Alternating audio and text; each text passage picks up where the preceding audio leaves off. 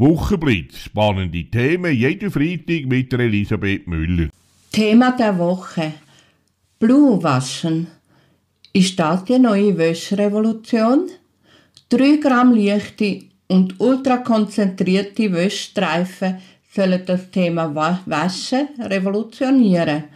Zwei junge Start-upler, Roman Stempfli und Marco Wittmar, sind parat für die Wäschsensation. Beim Schleppen von Flüssigwäschmittel hat sich der eine gedacht, das muss doch auch anders gehen. Das haben Sie und ich doch auch schon gedacht.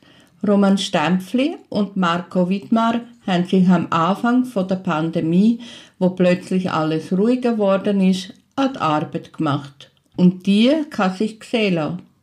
Wäschstreifen ultra konzentriert in Streifen presst Wäschmittel. Als Verpackung dient ein Karton, der kann rezykliert werden. Das klingt doch recht unwahrscheinlich. Deswegen habe ich mir eine Packung bestellt und das ausprobiert. Es funktioniert. Wäsche ist super. Ich fühle mich bereit für weitere Tests. Und meine Packung enthält ja schließlich auch noch weitere 59 Streifen. Inzwischen gibt es Blue bereits mit Duft, während meine Packung noch ohne Duft ist. Vor ein paar Monaten ist die erste Packung verkauft worden. Inzwischen sind es täglich ein paar hundert. Am Anfang wird noch in Asien produziert. Die Produktion wie auch die Wertschöpfung soll aber schon in dem Jahr nach Europa geholt werden. Genauer gesagt, man will lokal produzieren. Roman Stempfli und Marco Wittmar haben noch viel vor. Sie möchten nämlich weitere Produkte vom Alltag verbessern oder sogar revolutionieren. Im Vergleich zu herkömmlichen Wäschmitteln verursacht Blue 95% weniger CO2-Ausstoß beim Transport. Kein Mikroplastik, Palmöl, Konservierungsstoff, Bleichmittel oder andere giftige Chemikalien und es ist zu 100% biologisch abbaubar. Das Schweizer Start-up Blue Ventures schafft damit eine nachhaltige Alternative zu den herkömmlichen Wäschmitteln. Es trifft exakt den Zeitgeist und hebt ab wie eine Rakete. Aber wie vielen innovativen Menschen müssen sie eine Menge Themen in ihren Alltag packen. Kinder, Partnerschaft, Beruf. Mal schauen, wie sie das machen. In etwa zwei Wochen stellen wir Ihnen den Roman Stempfli in einer Sendung «Wie ist das eigentlich?» persönlich vor. Ich bin gespannt auf die Begegnung. Gossau. Wir haben eine richtige grüne Welle ausgelöst, sagt eine Schulklasse in Gossau.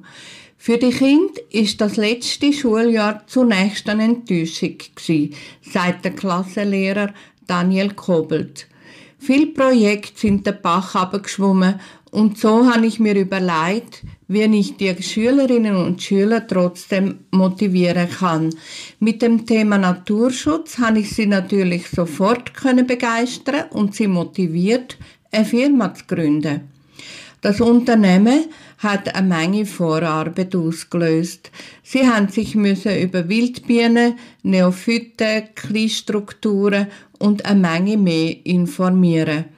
Und dann ist ein professionelles Geschäftsmodell entwickelt worden, mit allen Besten, was dafür braucht, wie bei einem echten Unternehmen.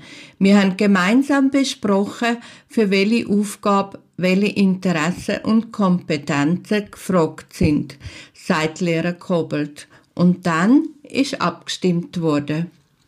Die Firma produziert Wildbienenhotels und Pflanzensäcke in je zwei Grössen. Ein paar Dienstleistungen wie Rasenmähen in verschiedenen Ausführungen gehören auch dazu. Die Klasse hat natürlich eine Menge Erfahrungen gesammelt wo die jungen Leben bereichern. Auch Fehler gehören dazu. Man hat ja nicht einfach alles beim ersten Versuch richtig können abpacken.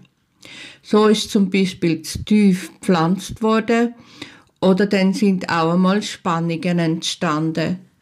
Und wie im richtigen Berufsleben haben auch die müssen besprochen und behoben werden. Vielfältige Aufgaben wie die Erstellung von einer Homepage, ein Werbekonzept, ein Budget, die Leitung als CEO, alles Erfahrungen, wo die jungen Menschen jetzt für immer in ihrem Erfahrungsschatz dabei werden haben. Für den Lehrer Daniel Kobelt ist das ebenfalls eine tolle Erfahrung gewesen. und er sagt, der Kit, wo die Kind zusammenhebt, ist in dieser Zeit nochmal deutlich stärker geworden. Die junge Firma kommt Aufträge über, wie zum Beispiel das Pflanzen von einer Hecke auf Gemeindegebiet. Ein lokaler Bauer hat der Firma einen Südhang überlassen, wo sie haben können ökologisch aufwerten.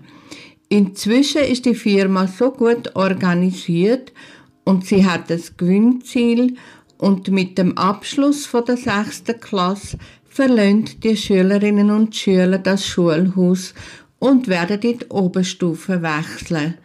Dann wird die Firma verkauft oder in die, an die nächste Klasse weitergeben. Strandbad Niederusten ist am 10. Juli wieder eröffnet worden. Trotz der reduzierten Infrastruktur wird der volle Eintrittspreis verlangt, heißt es im Regio vom 15. Juli. Die Infrastruktur sei ja nur für eine Woche reduziert, sagt Alexandra Frick, die Leistungsgruppenleiterin Sportförderung. Am 17. Juli sei die gesamte Infrastruktur nutzbar, also auch das 50 Meter Becken. Kleine Abschlussarbeiten ums Becken herum und in der Anlage stehen noch an. Das nützt aber denen, die am 10. Juli gekommen sind, nicht viel. Eine Preisreduktion kann man schließlich auch nur für einen Tag gewähren.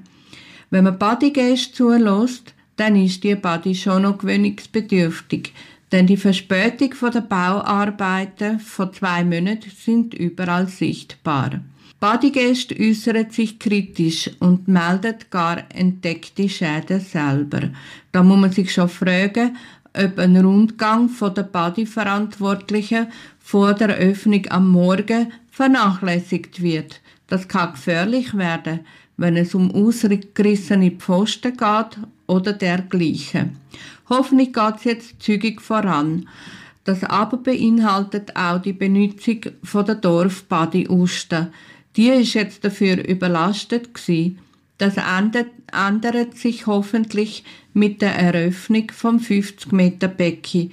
Das zieht dann die Menschen wieder mehr in die Seebadi.